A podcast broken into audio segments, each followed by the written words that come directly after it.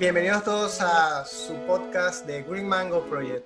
Este es nuestro canal de videojuegos, cosas geek, anime, películas, todo lo que se les ocurra que normalmente consiguen en internet, bueno, aquí lo van a conseguir también. Este, bueno, gracias por, por sintonizarnos, por vernos, por escucharnos. Eh, este es un capítulo especial. Primero que todo, quiero darle la bienvenida a Carlos de Santiago. Hola a todos, ¿cómo están? Hola. Espero que estén muy Hola bien. chicos, ¿cómo están? ¿Qué tal, chicos? ¿Cómo les va a ustedes? ¿Todo bien? Bien, muy bien. Sobreviviendo un día más a esta, a esta pandemia.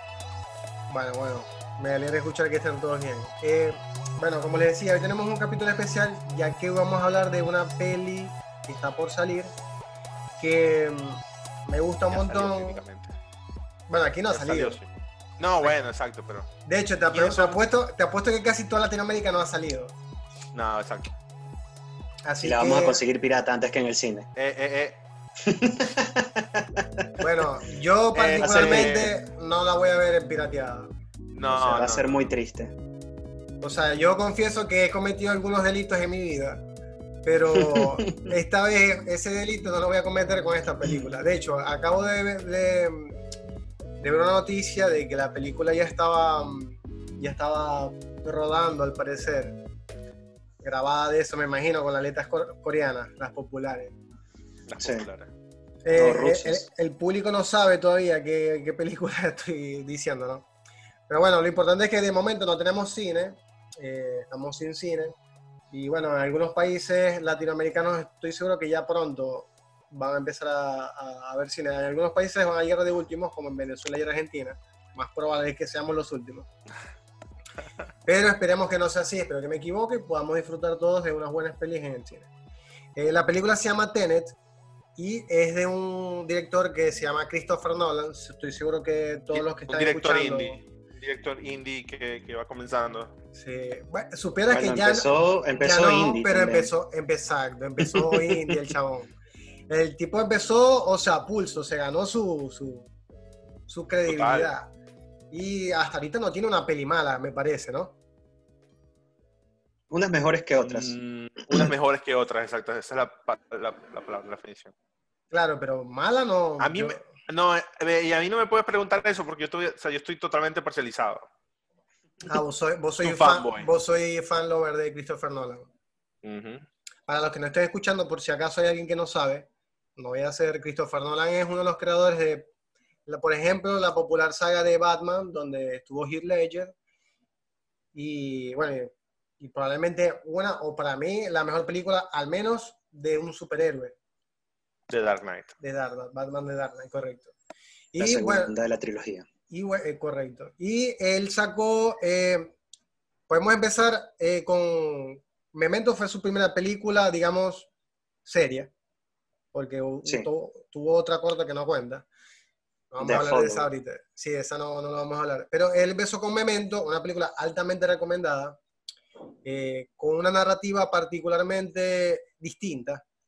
Y fue una película indie. Casualmente acabo de ver hoy un artículo que mostraba las cinco mejores películas indie de todos los tiempos y entre esas estaba Memento, que es con Guy Pearce y sale la chica esta de Matrix. No, no recuerdo cómo se llama. Eh, Mónica Bellucci. La que hace, la que hace de Trinity. no, la que Ah, hace de Trinity. Trinity. Sí. Carrie Ann Moss se llama. Esa misma. Esa misma. Y bueno, casualmente la película a mí me gustó mucho. Te, confieso que la vi hace un montón de tiempo. Ya no recuerdo bien ni cómo. O sea, ni cómo terminaba. Sé que termina, empieza en Pero el que mira, final, cuando termina vi- una rueda extraña. Exacto. Cuando yo vi en Memento, yo no sabía que era. Primero, ahí no sabíamos quién era Christopher Nolan. Y me enteré fue luego que él era el director y escritor. Porque eso es una de las cosas interesantes de Christopher, que él, él escribe y también dirige sus películas. Si no, si mal no recuerdo, el escritor fue el hermano. Que No, pero él también, ambos. Ambos, ambos Sí, sí, siempre, son, trabajan juntos. Pero el hermano de él es el que está más metido en el mundo de la escritura. De hecho, él, el hermano de Christopher Nolan, que Jonathan Nolan, algo así se llama. Sí, sí, Jonathan. Él escribió eh, gran parte de las películas de Batman de Dark Knight y de las películas que sacó luego. Y también Westworld la escribió él y la produjo él, por ejemplo. Sí. Una serie que a mí me gusta muchísimo. Sí, sí. A ver, Y- por lo menos de, de Memento, de Memento es recomendadísima, es muy, muy buena y me parece muy original el, la parte de la narración, cómo se, el personaje, la historia es muy, muy buena. Eh, por ejemplo, de, de esa época, eh, bueno, ya estaba saliendo Pulp Fiction, Tarantino también. Eh, por lo menos yo soy fan de Tarantino, todo lo que es eh, sus películas, porque se caracterizan por eso, porque él escribe el guion, que se hace que sea un guion diferente, más completo, y hace lo que quiere, al final de cuentas. Él tiene, o sea, él es como, o sea, tanto Nolan como, como Tarantino, como, como Fincher, como otros, o sea, eh, los que tienen la capacidad de escribir sus propias películas, eh, implica que ellos en su mente la ven, ellos saben lo que quieren ver, entonces Claro. ellos escriben el diálogo y también lo llevan a, la, a- a carne y hueso, a la, a la vida. No, y, y se involucran, se involucran, se involucran mucho en las películas. Bueno, a James Cameron le pasó igual, aunque son de los un poquito diferentes, más taquillero Cameron, pero Tarantino, por ejemplo, no sé si sabes la anécdota de eh, Bastardo sin Gloria. Por ejemplo, una de las anécdotas de Tarantino es que en Bastardo sin Gloria él agarra a la actriz que está, Ah, que es la sí. protagonista, y le aprieta las manos, le aprieta el cuello de tal forma de que las manos que se ven no son del actor que estaba en la escena, sino las de Tarantino. Y le causa Chochana. una lesión a la, a la misma actriz. Chochana, creo que era ella. El personaje. Sí, sí, yo escuché algo así. Em, pensaba que era un rumor, pero No, me es cierto, sorprende es cierto. tampoco, porque él se involucra mucho en las películas y, y eso también, él tiene una fama de, de- de- no sé, él tiene una fama, de, por ejemplo, de poner, estamos desviándonos totalmente del tema, estábamos hablando de, No, de- de De Nolan. directores. pero, exacto. pero, pero Tarantino tiene una, una cosa con, con los pies. el Ustedes se fetiche tienen de los pies. cuenta. Sí, sí, sí, claro. Y Sí. si vieron Once Upon a Time, eh, es, es totalmente, es como él mismo, es casi que él mismo parodiando lo que la gente dice de él sobre su fetiche de los pies. O sea, No, la- es que lo en- tiene, él lo ha dicho. Mira, Uma Truman, él dice que no es una actriz muy, muy bonita, famosa, pero le encantan sus pies y por eso la repitió en Kill Bill 1, Kill Bill 2 y ha sido eh, desde Pulp Fiction la, la musa de Tarantino. Él está enamorado de los pies de, de Uma Truman. Sí, sí. Bueno, volviendo Bueno, a Christopher Nolan. Volviendo eh, a Nolan, exacto. Sí, volviendo a Nolan. Eh, bueno, por ahí mencionaba a James Cameron. James Cameron también es un actor, al igual que. que- Director. Perdón, director, correcto. Eh, que igual que, que Christopher Nolan y Tarantino. Eh, estaba viendo hace poco que James Cameron, la biografía de él, sus trabajos, la primera película que hizo fue Terminator, literalmente. Y la última que hizo Avatar, y todas fueron peliculones, todas. Y me parece que lo mismo pasó con Tarantino y también con Christopher Nolan en el caso del que estamos hablando. ¿no? Luego Claro, de, de- de- de ver la calidad que tenían entre él, con, fueron confiando poco a poco más dinero, mejores proyectos y fue utilizando bien esos recursos, porque hay directores que cuando le dan recursos la cagan, o sea, no saben qué hacer Michael cuando le dan plata. Michael. Claro, por ejemplo. Este, Michael Bay tiene películas buenas, ¿no? De- pero todas son de presupuesto. Hay un, Sí, él sí. tiene un par que me gustaron. A mí, en lo particular, Transformer 1 me gustó, la 1. La 1. Sí, Transformer uno. 1 Ya fue- después salió un golpe en la nostalgia. Sí, y, y me gustó Pearl Harbor y, y Armageddon, a pesar de que son películas Armageddon, blockbuster. Armageddon y Pearl Harbor marcaron un Harbor. antes y un después. Y el efecto de guerra de Pearl Harbor a la fecha sigue siendo muy bueno. Sí. Y bueno, y, Mira, podemos hablar, podemos hablar un poquito de Nolan. No sé si ustedes vieron Dunkirk, de Guerra de Sí, Nolan. claro. sí, sí. Dunkirk, por ejemplo, a mí no me pareció algo tan grande como Inception, como Interestelar. No, es una mala película, pero, por ejemplo, eh, no sé, me pareció muy original lo de 1817, si no me equivoco, la, la que es 1917. 1917, que es la secuencia continua de guerra. Sí. Tampoco es que es una gran película, pero sí me impactó la forma como se sentía. Yo sentí que esta era un videojuego. Le decía a mi pareja en ese momento que la vimos juntos que era como un videojuego, porque es la secuencia real de que tú estás ahí, vas en una misión y ves al personaje pasando todo, cada nivel prácticamente. Eso me Sí. gustó mucho. Eh, pero por lo menos Dunkirk tiene cosas también res- rescatables, eh, el sonido, las tomas, que es lo que hacen que quieras a un director. pues. Bueno, Claro, o sea, no, no todas las películas de, de Nolan tienen que ser espectáculos audiovisuales y, y, épicos. Sí, sí eh, tiene. E, esa, digamos que fue una película, esa, esa, fue una película, una de las más pequeñas, más así la de Nolan. Pero a pesar de que no tuvo una que mecánica, no. O sea, fue una película, fue una película, ¿cómo te explico? De las más normales.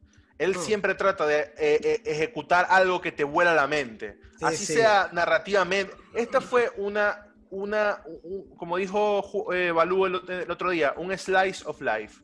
Fue un pedacito de esa batalla tan grande, pero en ese pueblo, en esa isla, y, y, como que la vida de las personas que estaban allí. Fue muy humilde incluso en términos de Nolan, pero como dice Santi, eh, él, él, tiene una visión, él tiene una cinematografía, él tiene una, una mezcla de tomas que tú sabes que estás viendo una película de Nolan. Pero no, pero sí, fue una de las más normales y estuvo buena igual. Mira, yo te voy a decir una cosa, a mí Dunkirk me parece que es la película que menos me gusta de Christopher Nolan, pero hablando objetivamente, creo que es la mejor película de Christopher Nolan. En cuanto a Dunkirk. Claro, porque, a ver, evidentemente la película prácticamente no tiene guion. De hecho, yo leí una anécdota donde él decían que no, no quería que la película tuviera guion.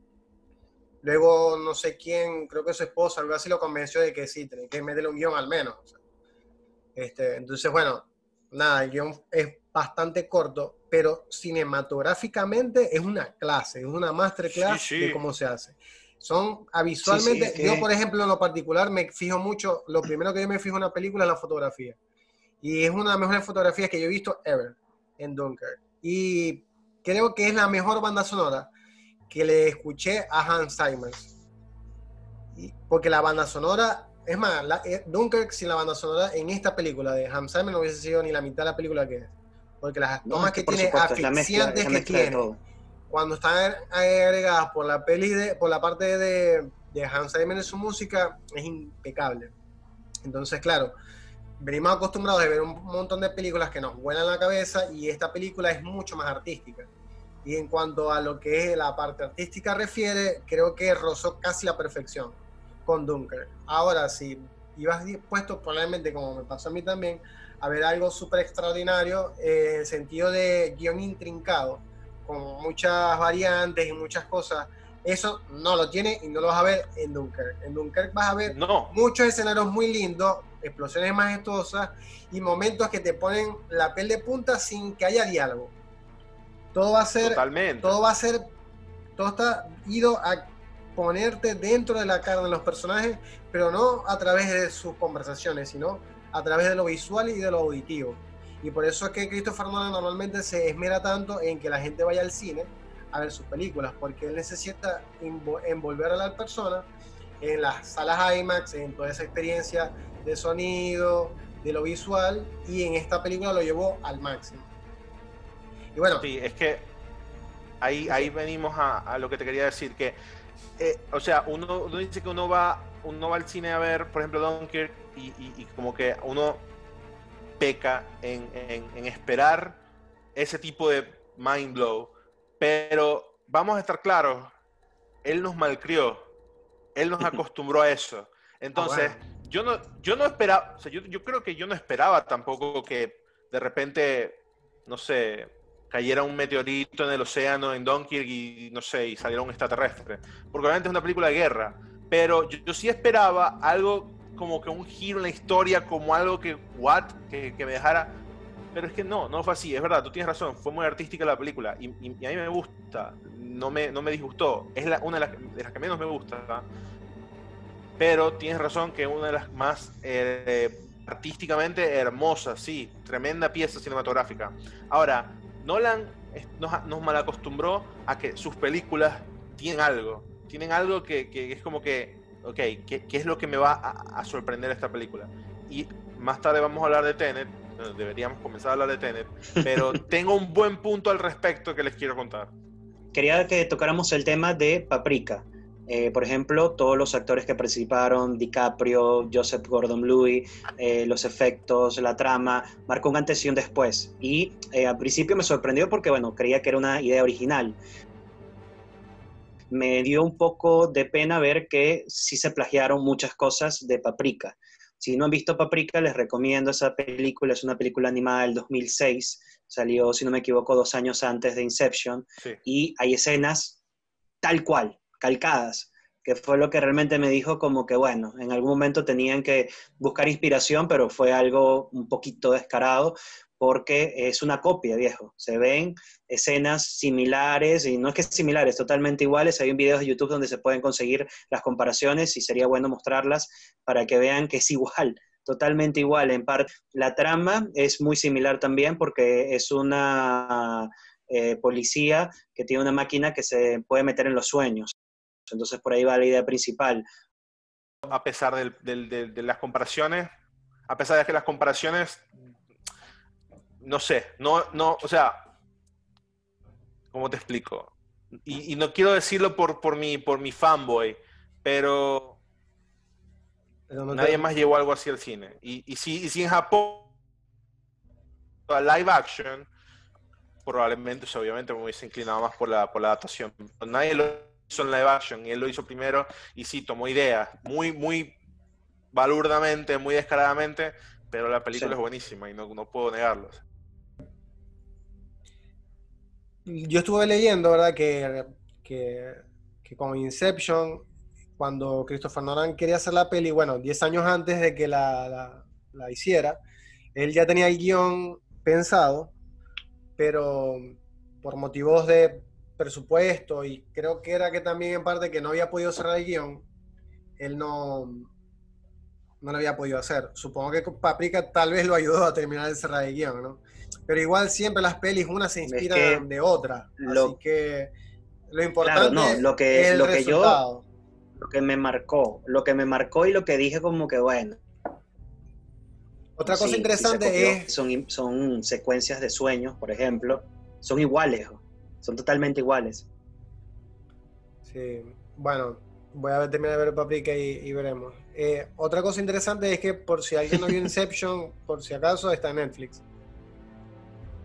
Súper fácil de, Sí. de- de conseguirla. Y probablemente, probablemente es, sacando para mí la mejor película de Christopher Nolan, que es la de Batman de Dark Knight, eh, creo que es la mejor película de él. Aunque no es mi favorita. Yo creo que mi favorita es Interstellar y creo que algunos de ustedes probablemente también esté de acuerdo. Sí, miren, en un top 3 rápido, para mí top 1 Interestelar, segundo Inception y de tercero colocaría la de Batman, la segunda parte. Yo pondría Inception, Batman e Interstellar. Y voy a tener mucho odio por esto. La estaba viendo ayer otra vez, la estaba viendo ayer otra vez. ¿Por qué? Porque estaba viendo un video de YouTube eh, que si, si no me acuerdo lo ponemos en, lo- en la descripción del video. Estaba viendo un video que hablaba de por qué eh, la, la- por qué Interstellar no tenía y esto también, yo, yo soy el mensajero, no me maten. Estoy diciendo que vi un video que decía eso. Es un video que decía que la urgencia de Interstellar, de la trama de la Tierra, no era igual que la urgencia del espacio. Entonces compararon con otras películas de Nolan que juegan muy bien con la urgencia. Estaba Sí. The Dark Knight, con la escena del barco, con los prisioneros y, y las otras personas del otro lado, esa urgencia este, está, y al mismo tiempo estaba pasando lo de dos caras, o sea, estaban pasando como tres tramas distintas y las tres te tenían en el borde de la silla. Eh, está la de Inception con los múltiples niveles en donde todo está ocurriendo al mismo tiempo y tú, y Nolan te hace eh, ver con claridad cuál es el riesgo que una escena tiene sobre la otra. No, Ujú. porque en este tiempo el tiempo pasa más lento, entonces aquí tenemos más tiempo y en el otro tenemos menos tiempo. Entonces, to- todo tú, tú vas entendiendo y, y la urgencia en todos los niveles del sueño es igual y tú sientes esa presión. Pero en Interstellar dice el tipo del video que la escena del espacio en donde, en donde él está, mm, todo lo que pasa con, con, con, ¿cómo se llama? Cooper, eh, con todo lo del astronauta este que es Matt Damon, que los deja, que la nave, que se escapa, que todo, y que tiene que básicamente volver por su cuenta a la nave y al final arreglar todo el, el peo este de, de- de- de unir la, la nave. Sí. Eso, comparado con la parte del final en donde en donde la urgencia es, viene mi hermano porque lo distrajimos con el incendio de, la, de la cosecha, y es como que tú no sabes cuánto tiempo le falta al hermano para venir, tú no sabes cuánto tiempo se tarda en quemar una cosecha, si sabes cuánto tiempo le falta a, los, a, los, la gente de Inception, en cuánto tiempo tienen, sabes cuál es la urgencia de los prisioneros que van a explotar el otro barco en The Dark Knight, sabes la urgencia del, del, del, cuando secuestran a esta tipa y, y, está Batman con el walkie-talkie escuchándola y no sabes a dónde va a ir, cuál barril va a explotar y cuáles no. Pero en cambio, en la de Interstellar, esa parte es como que baja un poquito la, o sea, te deja un poquito como que, ajá, ¿cuándo, ¿cuándo se va a terminar de, de, de, quemar esa cosecha? ¿Cuál es el real peligro? El hermano no los va a matar. O sea, entonces como que el tipo hace una comparación buenísima, la voy a poner, vamos a poner el video en la, en la, en la descripción para ver si lo ven, están de acuerdo conmigo. Bueno. y por eso, entre otras cosas, Interstellar para mí, buenísima, me encanta, la vi ayer, después de ver el video la vi ayer, pero está en mi, en, mi tercer lugar del top. claro, porque es que, fíjate, por lo menos a mí, Carlos, lo bonito de Interestelar y lo que hace la película interesante es eso, que juegan con el tiempo, juegan con las dimensiones, los agujeros negros, la relatividad. Y si te fijas, la película empieza con el final, donde se encuentra él con su hija. Y también tiene mucho más aspecto humano también. Es una de las películas más sentimentales de Nolan. No, a mí me hizo llorar con un pendejo. Sí, sí, a mí también, a mí también. no, no, bueno, yo, yo, tampoco fue tanto, pero sí... No tengo corazón, dice. No, no, sí, no, no. no, no, yo no lloré, por no, yo no lloré. Yo no, no, no, yo he llorado con mucho, yo he llorado con películas, pero no con ninguna de Christopher Nolan. Yo lloré... ¿No lloraste con Interestelar? No, para nada. Para nada, nada. Eh, ha, sido, ha sido una de las pocas películas que he ido tres veces al cine a verla. mira, no, yo, con mi pareja, yo lloré con... Llevé a mi familia y llevé a mis amigos. Yo lloré con Toy Story 3, creo. Y con. Es más, Toy Story 3, claro. Es más, es más, ahí con cuál lloré un montón, con la de Op. es más, todavía lloro. Todavía estoy los, primer, los primeros, primero, la secuencia, sí. la secuencia de los No, yo lloré toda, con Op, lloré toda la película. Toda ah, la bueno. película. Ah, bueno, perdón, Simón, este, o sea, tú lloraste en toda Op. Toda Op, pero es que es una película muy cruel, es muy triste esa película. O sea, yo nunca me pude reír en la película y lo peor de todo fue que creo que la fui a ver un día que estaba medio deprimido y dije, bueno, nada, voy a ver una película de Pixar. No, pero dije, voy a ver una película de Pixar, Pixar no falla. Y terminé, o sea, salí peor. No fallen en hacerte llorar. No, no fallen en hacerte llorar. Que fue, fue muy, fue muy, no, pero es que todavía la veo, o sea, si la pongo ahorita, empiezo a llorar. O sea, seguro. es que quedó, quedó, quedó ese, eso marcado ahí. Pero, y, y bueno, Pixar en realidad también tiene otras medio intensamente, también es medio Inside Out. También es bastante tristón. Es más, ya con Pixar ya no sé si voy a, tengo que ir con cuidado, porque no sé si voy a llorar o... Coco también, o sea, con Coco no, ah, no lloré, pero se me aguó el guarapo, debo confesar. Sí, sí. Entonces, pero bueno, eh, no, no, con Interstellar me gustó, primero porque eh, si ya bien dije que en la otra peli, la mejor banda sonora de Hans Zimmer, que por cierto tiene un montón de bandas sonoras buenísimas, una tras de la otra, este, era la de Dunkirk, era la de Dunkirk porque la de Dunkirk era demasiado espectacular para la película, o sea, la acopló increíblemente. Pero la banda sonora que más me gusta es la de Interestelar algo interesante que tiene Interestelar también, que me gustó, es que a mí lo particular me encanta la astronomía. Desde chico siempre me gustó todo este tema de Albert Einstein, del espacio, de los planetas, de los agujeros negros. Me parece súper interesante y soy fanático de eso. Entonces cuando veo que Christopher Nolan hace una película de este tipo, súper buenísimo. Agregando a esto, hay un programa que hicieron donde pueden mostrar el agujero negro, un programa eh, de computadora donde simula cómo sería basado en las teorías que existen reales y pudieron con eso conseguir el majestuosa imagen del agujero negro. Ahora, ese programa que crearon para la película, luego lo utiliza NASA como simulador para hacer estudios propios. Y cuando salió la foto esta famosa de cómo se vería un agujero negro, no sé si recuerdan, salió el año pasado, bueno, es curiosamente bastante parecida a la que sale en la película de Christopher Nolan. Entonces está buenísimo que utilicen el sci-fi basado en teorías que realmente existen.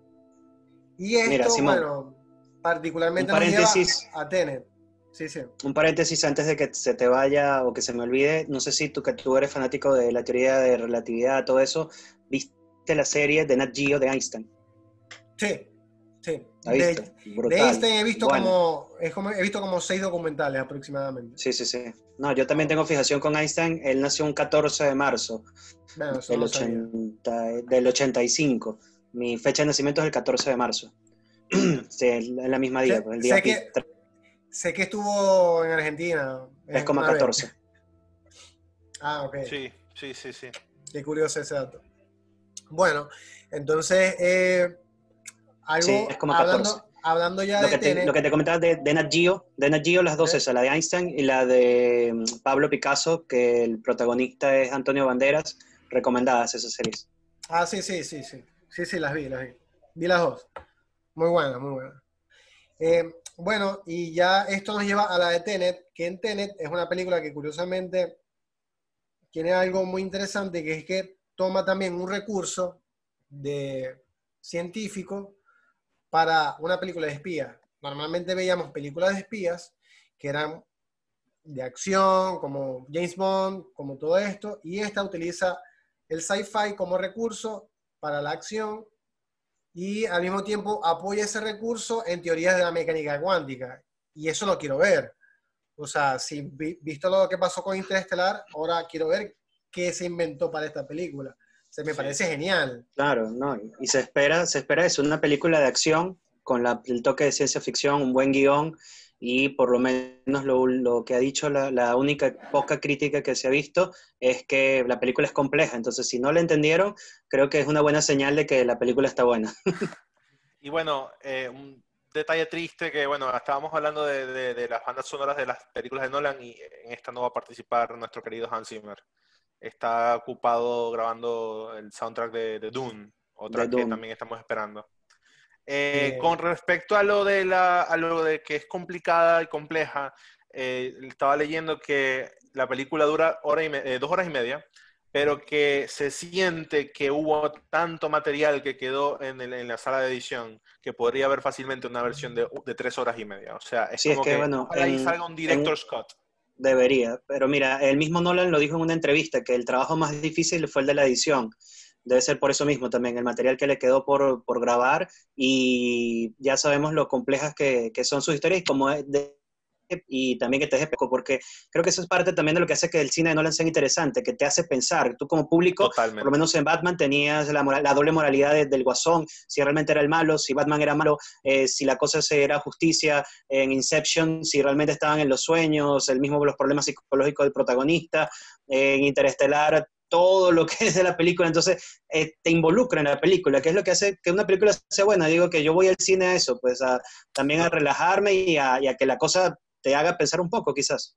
Yo digo que Nolan no, no es condescendiente con su público. Él no los trata como, como si fueran a ver Transformer 3. O sea, es como que él- él- sus películas son hechas para que tú tengas que poner tu granito de arena y, tú, y, y entenderla. No te las explica, no te las da con, con una cucharita en la boca, ¿me entiendes? O sea, eso, le- eso se lo respeto mucho a él. Bueno, bueno, yo Eh. te, te decía que yo he leído críticos que lo critican, eh, críticos de cine, que dicen, bueno, es que Christopher Nolan se esmera demasiado explicando. No sé si está bien, no sé si es verdad. Yo no lo siento así. Siento que explica eh, lo necesario, ni más ni menos. Claro. Habrá que ver si con esta es así. No creo, No, que, no, te no saque, creo que sea una que no te película... saque algo del bolsillo, exacto, que no saque un Deus Máquina o, o te saque una, una cosa que, no sé, No, Super Saiyajin Nolan- Goto que salió y salvó a to- todos. No, Christopher Nolan siempre respeta mucho sus, sus, sus reglas. Él crea unas reglas para una película, un universo con unas reglas y él las respeta. Cosa que es muy importante. Cosa que no, no utilizan muchos cineastas o muchos guionistas. Eh, en este caso habrá que verla porque la verdad no, no, no creo que sea una película muy difícil de entender como dicen o que haya que ver dos o tres veces para entenderla porque, como les decía, yo soy ese, yo odio ese tipo de cineasta que hace una película así, tipo, tienes que verla tres veces para interpretar no sé qué mierda. O sea, yo eso lo odio. Una película bien hecha, hay que verla una vez, disfrutarla una vez y ya está. O sea, no hay que buscarle el pelo al huevo. Ahora, está bueno que Christopher Nolan, yo creo que no es ese tipo de director y está bueno que nos ponga a pensar durante la película. Y que también esté bueno que cuando vos terminaste de ver la película, te quedes reflexionando. Eso también es, válido. Eso, de hecho, eso me encanta. Ahora, de eso de que no, es que tienen que volver a ver la película tres veces para entenderla, a mí me parece que eso es mierda. Este yo, no, yo no digo que, que Nolan haga las películas con esa intención, pero ¿Cuántos debates no hubo sobre el trompito al final de Inception? Pero ¿Cuántos debates no hubo sobre el final de, Prestige? Sí, sí, pero no había que volver a ver la película para decir, no, el trompito se cayó o no se cayó. O el tipo de Prestige, no, que Prestige, película que no mencionamos, por cierto. Una película muy interesante. buenísima. No, es muy buena, no, no, no, no es la mejor para mí, pero es muy, muy buena, muy recomendable. Este, pero no había que ver la película tres veces, o sea, la podías ver, pero solamente por el hecho de volverla a disfrutar. Claro. Eso, y eso está buenísimo. Pero bueno, no sé, hay muchas películas que mucha gente que le gusta, sobre todo el cine indie, que eso me parece que es un poco lo que peca mucho el cine, el cine indie, que quiere ser como, como muy main Más misterioso, más artístico. Sí, entonces... Bueno, mira, Simón, Tenet, en el resumen es el hijo de Denzel Washington, que no recordamos el nombre. Sí, o sea, tiene, actores buenísimos. Se llama John, se llama John, pero tiene un segundo nombre, es como John Michael Washington o algo así. Sí, algo así. Washington, no, ah, Washington es el apellido, claro. Bueno, sí, sale sí, John. Robert Pattinson y, bueno, eh, comentaba la, la, eh, la anécdota de que Robert Pattinson en una entrevista se sorprendió contaba que se sorprendió cuando en una escena de la película volaron un avión de verdad, lo destruyeron y él quedó como que wow, porque ahora todo se hace digital y Nolan dijo, no, no, no, me traen acá un avión y lo exploto. Entonces, ese tipo de cosas hoy en día se valoran dentro de tanto cine digital. Y hablando de Robert Pattinson, bueno, vamos a tocar el tema de, de, lo que mostró DC, un puñado de películas y, bueno, de trailers que están por salir tratando de hacer las cosas bien por alguna vez en su vida y mostrarle una pelea buena a Marvel, que Marvel lo viene haciendo muy bien. A ver, yo quiero agregar que yo no soy fanático de todas las películas de Marvel, no creo que todas las películas de Marvel son buenas. De hecho, te diría como un 50-50.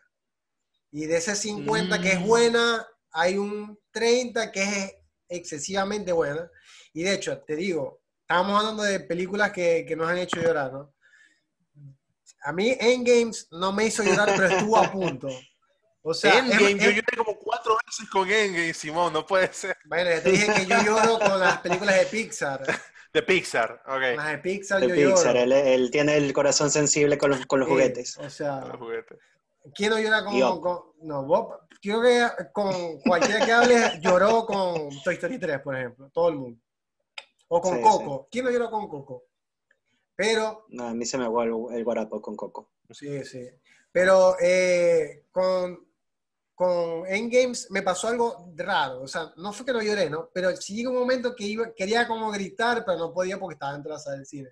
no, estaba como, Simón me iba a explotar la cabeza y decía, Dios mío, esto es demasiado para mí, o sea, no, no, no, sé qué hacer con todo esto que me están dando. Es como me abrumó la película. ¿Tú la viste, tú la viste en el estreno, supongo? Sí, yo fui el día del estreno, claro, porque... Yo fui el día del estreno, yo estaba en Chile, y Simón, el, el todo el teatro gritó, y yo sí, Sí, en la película también, en la película también. O sea, pero yo no, no, pero que tú, tú, que, tú querías gritar en partes donde nadie más iba a gritar. o sea, no, porque sino que no sabía qué hacer. O sea, por ejemplo, en la parte que, a ver, o sea, cuando, spoilers. sí, ok. No, pero ¿quién no ha visto en Bueno, no, ya no se spoiler. sí. Eh, si no la habéis visto todavía, anda a matarte. O sea, anda a matarte. o sea. Bueno, entonces cuando, cuando Capitán América le levanta el martillo, yo quedé como que, igual, o sea, obviamente me pareció súper guau, pero hasta ahí todo estaba, todo estaba bien. Pero cuando, cuando empiezan a aparecer los portales, ahí sí yo dije, ok. Obvio. cuando, dijo, apareció gente. Vengadores Ensembles. Cuando Sí, dijo la sí. frase, o sea, ahí todo el mundo gritó en el cine. ¿no? Sí, Claro, sí, sí. pero yo antes, Oh. ya- o sea, yo, no- yo creo que también grité, tal vez grité y no lo recuerdo,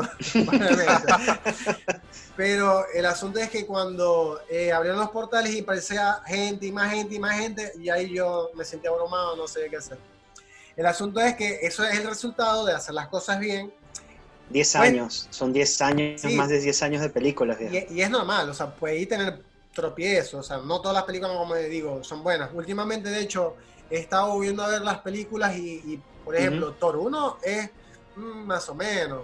La 2 me gustó mejor que la 1. Y la 3 Bueno, a, mí dice- me, a mí me gustó mucho y tengo amigos que no les gustó. Porque Sí, a mí me gustó la 3. A mí Dicen, me que la encantó. 2 la es la, tres. dicen que la 2 es, la, es la, la peor. Sí, en Mira. realidad consideran la 2 peor que la 1. Mira, vos sabés que yo tengo un dilema con respecto a la de Iron Man. Vos sabés que la de Iron Man a mí me parece que la 3 es... mm, No la puedo ni ver. O sea, eso La para 3 mí no la, se puede la ver. peor. Sí. Pero Sí, según la crítica y según lo que he leído por internet, dicen que la peor es la 2. Y a mí me parece la 2 muy buena. Sí. sí, sí. Y de hecho, y, y bueno, y la 1 me parece que es la mejor película de Marvel. Sacando en games.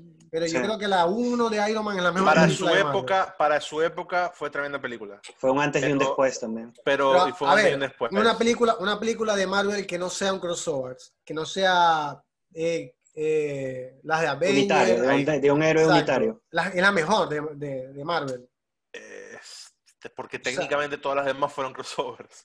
Sí, No, claro. mira, Salía por ejemplo. de otra película. No, no, pero lo que te quería decir es por lo menos crossovers están las tres de Iron, las tres de Avengers y la de Capitán América que, que es Civil War. Además, The todas son solitarias. Soldier, The Winter. Soldier me parece mejor que, que Iron Man Que, 1. que Iron Man 1, no creo. Es muy buena, ojo, no digo que no, pero Iron Man 1, o sea, el villano, eh, Jeff Bridge, el villano, eh, Tony Stark, no, o sea, todo el guion, eh, o sea, para mí no. Es más, para mí es de las mejores, por lo menos, lo que a mí respecta es de las mejores películas de superhéroes que hay. Junto, está en el ranking junto con, con las de Batman. Sí, sí. Lo cual ahora, bueno, esperemos que esta vez sin Nolan, DC empiece a hacer las cosas bien. Eh, estuve hablando con Balú, alto fanático de Batman, creo que el más fanático que conozco de Batman, me dice que, que, que- que le gustó muchísimo el tráiler, pero que no se quiere quedar falsas expectativas hasta que salga la película a ver qué onda. Eh, Exacto. Tenemos el, el- el precedente de que eh, la del Guasón estuvo buenísima. Sí. Eh, sorprendentemente. De hecho, si no es por Parasite, es la, para mí la mejor película del año pasado. La de Joaquín Phoenix. La de Joaquín Es Phoenix. una buena, una buena opción, sí. Eh, pero, bueno, no sé.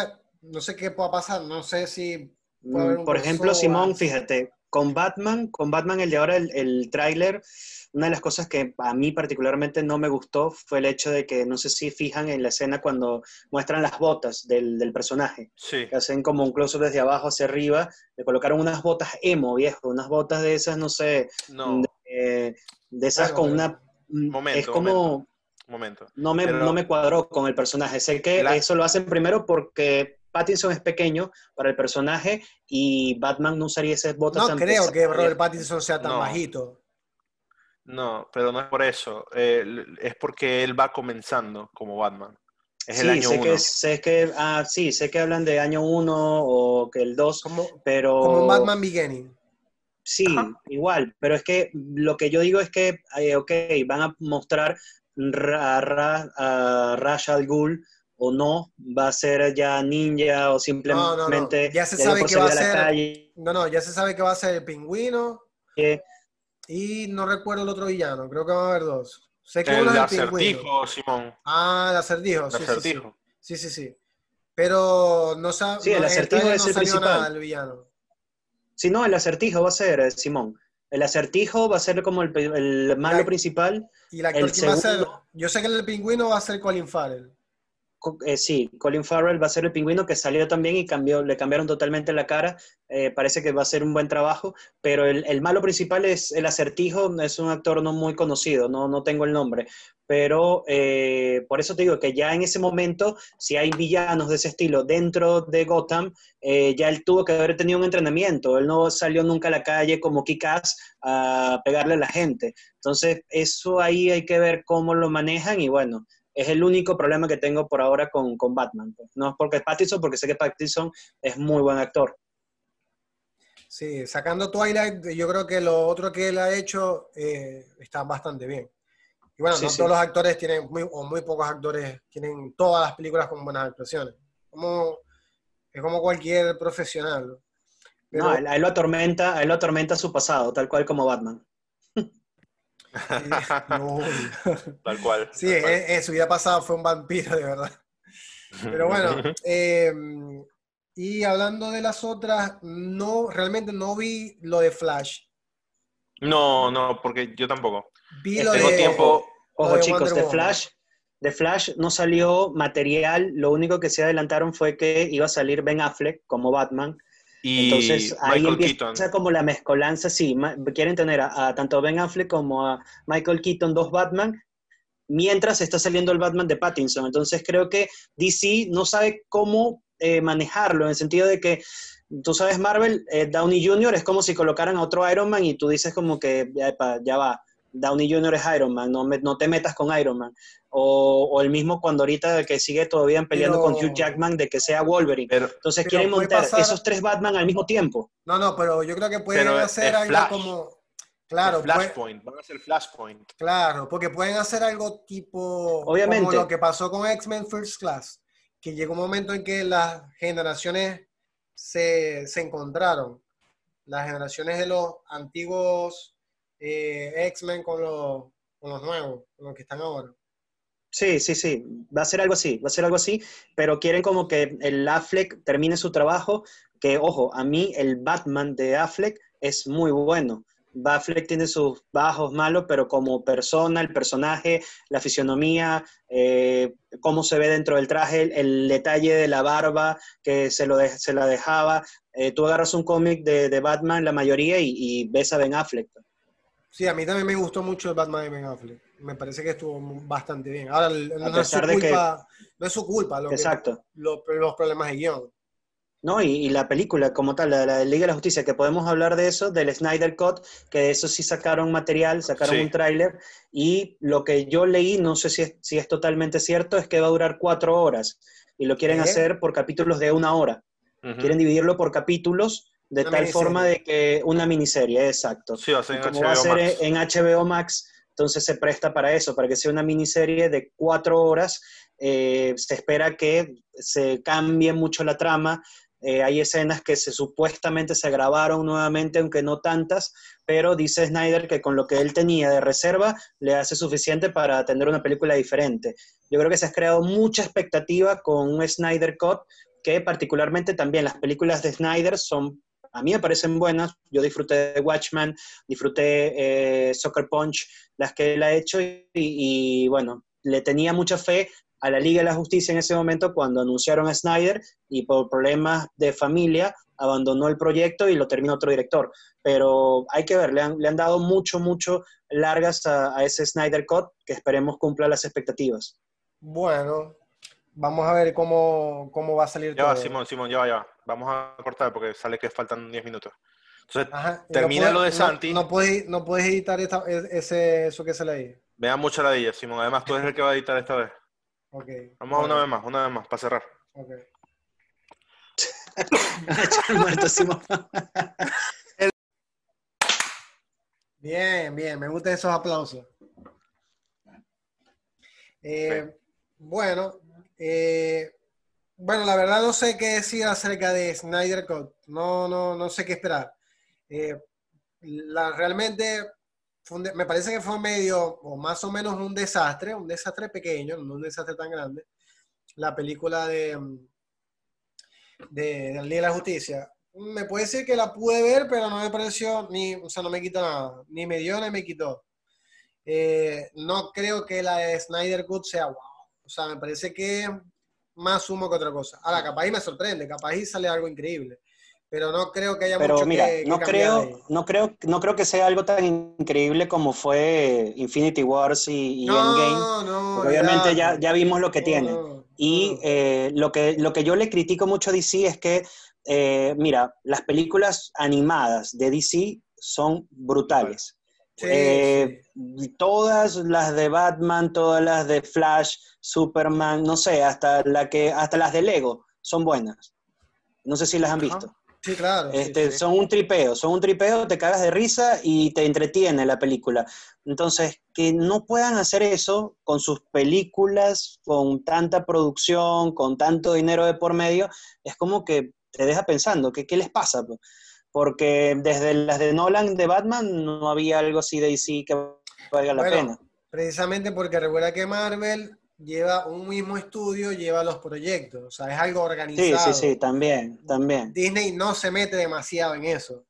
En cambio, Warner tiene todo desordenado, o sea, si hubiera un proyecto eh, unigénito donde tuviera una base sólida de les hace falta, les hace falta. General de, todo el proyecto, ok, pero así esto, eso es un desorden, ¿no? Que vos haces esta, vos haces Creo que Simón, o sea, que yo creo que con, con, disculpa, yo creo que con lo del fandom están aprendiendo un poquito en que hay que, hay que unificar las cosas, hay que también escuchar un poco los que saben de los cómics y eh, para mí no sé, yo pienso que los cómics están tan bien hechos porque, ojo, a nivel de cómics DC tiene cosas brutales, eh, tanto Marvel como DC, entonces si la historia está escrita, respétalo un poco y no te inventes muchas cosas, no pongas al personaje que es pelirrojo negro, no pongas al que es blanco negro porque sí o que el que es negro porque es blanco, porque no se trata de respetar un poco esa eh, originalidad en los cómics y llevar a cabo una buena película. Por lo menos ya en Batman, eh, el inspector, que normalmente es pelirrojo un personaje blanco, ahora va a ser negro. Entonces esa inclusión, se ponen a inventar, cambian un poquito por allá, cambian un poquito por acá y terminan dañando una historia que es buena. Yo pienso que siempre y cuando sea una buena actuación, eh, el color del personaje no importa. Si son personajes totalmente. Yo pondría a un Capitán América, yo no pondría, no, Capitán América no, porque ya pusieron a a Falcon en los cómics y también en sí, en los cómics también. por ejemplo, yo no pondría a, a, a, Flash, a Flash Flash como, como un afroamericano, por ejemplo, porque hay ciertas cosas que no tocaría. Como el no, tema. No pondrías un, Batman negro. Imagínate, un Superman, un Superman negro. No, justamente, exacto. Y justamente vamos a, vamos a lo de lo que iba a decir. Lo que pasó hace poco, me desvío del tema, con James Bond, que querían que fuera Idris Elba. Idris Elba es tremendo actor, pero James Bond es un personaje que es un tipo blanco, es un, es un tipo blanco típico británico. O sea, ya. No es, cuestión de, no es cuestión de raza ni nada, es respetar ciertos personajes. Ahora, personajes secundarios, como el, como el, eh, eh, el, jefe Gordon, el comisionado. Ponelo como el comisionado, ponelo, ponelo el color que quieras, siempre y cuando sea un buen actor. Y ese tipo, creo que se llama, ¿cómo se llama él? Es Wright. Él hizo, sí, él hizo Westworld, Westworld fue muy bueno. Totalmente. Entonces, bueno, por ahí no, no, no, no, lo, no me quejo. No, no, claro, yo te digo que no se pongan a inventar mucho en las tramas. Es lo que no quiero que se metan porque está buena la, la, trama. Una cosa que quería comentar de esto de que Marvel tuvo con Kevin Feige alguien que, que organizó todo. Uh, por un tiempo, nuestro amigo Nolan iba a ser el que iba a manejar todo lo, de, lo de la ley de justicia. Pero él, él se echó para atrás. No, no, no, no asumió. No, me imagino, que, me imagino que Christopher Nolan, si no le dan libertad de producción, no, no te va a agarrar un proyecto. Exacto, y por el mismo hecho de que iba a estar atado por Warner, no lo deja, él no quiso. De hecho, y él se peleó con Warner muchas veces por el mismo Dark Knight, por, por, distintas cosas que se pelearon, pero bueno. Yo lo que digo que ahora, por lo menos, eh, podemos hablar del fandom también. Eh, fíjate, esta, a mí me parece muy particular lo del Escuadrón Suicida. La primera fue horrible, y ahora agarraron a James Gunn, que fue el director de Guardianes de la Galaxia 1 y 2, y que para mí me parecen también muy buenas de Marvel. Esa, era una de las películas que, si hablamos de héroes solos, son buenas, tiene un estilo particular, y ahora él va a ser un, equipo de superhéroes, que es lo que fue los Guardianes de la Galaxia, pero versión DC. Esta es un poquito hasta más compleja porque son eh, personajes cada uno con poderes, distintas personalidades, y James Gunn sabe cómo hacer este tipo de películas. Yo no tengo problemas con que haya actores que sean de distintas razas. O sea, a mí no me importa realmente si aparece un Bruce Wayne negro, un James Bond negro, o morado, o azul. Siempre y cuando realmente lo haga bien. Ahora, si el tipo no es, digamos, digámoslo así, de la raza que, al menos sale un James Bond negro, pero si el tipo no lo hace bien, le va a caer mala crítica. O sea, va a ser como que, a mi parecer, doblemente mal. Digo doblemente mal, no porque debería ser doblemente juzgado, sino que la gente va a decir, viste, lo pusieron negro y ya por ahí está mal. Entonces se van a agarrar de ese aspecto. Se van a agarrar de eso. Sí, pero es que, es que yo creo que... Tiene que hacerlo muy bien. Ahora, si el tipo lo hace bien, a mí no me importa realmente si... Sí te digo que al principio puede chocar un poco porque ya uno tiene la preconcepción de que Bruce Wayne es no sé qué, de que Batman es tal, pero por ejemplo, James Bond al principio no podía ser pelirrojo, por ejemplo. Ya creo que a la gente no le importa. Pero digamos, por ejemplo, el Spider-Man de, de, Miles Morales es negro y me pareció que le... Pero, pero eso está en los cómics. eso está en los cómics. Sí, sí, eso está en los cómics, exacto. Él es otro Spider-Man. Bueno, pero es un Spider-Man protagonista que, que también es negro, pues. O sea, a mí no me importa. Ahorita, de hecho, hay, hay, hay un quilombo, hay, hay, hay un problema todo ahí formado porque, por ejemplo, creo que la tipa esta de Mulan, no, Mulan no, la, la de Disney, ¿cuál es? Eh, la eh, Sirenita, la Sirenita. Ella va, a ah, ser, ella va a ser una tipa, creo que de color. Entonces... Eh, pero ese proyecto estaba ahí en Veremos, lo tienen ahí todavía. En, no sé si lo confirmaron ya. Pero la actriz ya está firmada, si no me no recuerdo, sí. Y de hecho, hubo un problema cuando se lo usó en el Shell, porque si a eso vamos, la actriz debe haber sido japonesa y no es Scarlett Johansson. Claro, todos sabemos que, que... Lo que pasa es que, fíjate... Para el público... los animes... Compra más que sea americano. Claro, pero es que fíjate los animes. Los animes, ellos nunca dibujan un personaje asiático. Lo hacen, ellos como que siempre dibujan lo que no, tienen. Entonces, la forma... no, no, pero eso no es verdad. Porque para ellos, ellos, cuando vos ves al, al dibujo, ellos no lo ven como un occidental, para ellos, para sus ojos es asiático. Bueno, pero, ok, volviendo al tema. Eh, y hablando de, de las pelis del fandom de DC, mira... La del Escuadrón Suicida, ¿vieron el tráiler del Escuadrón Suicida?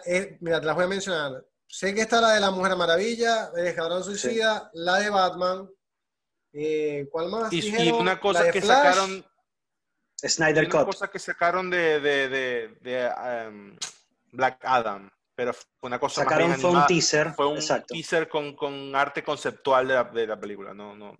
Mostrando el origen de Black Adam y narrado por La Roca, por Dwayne Johnson. Sí. Pero por ejemplo... me emociona mucho.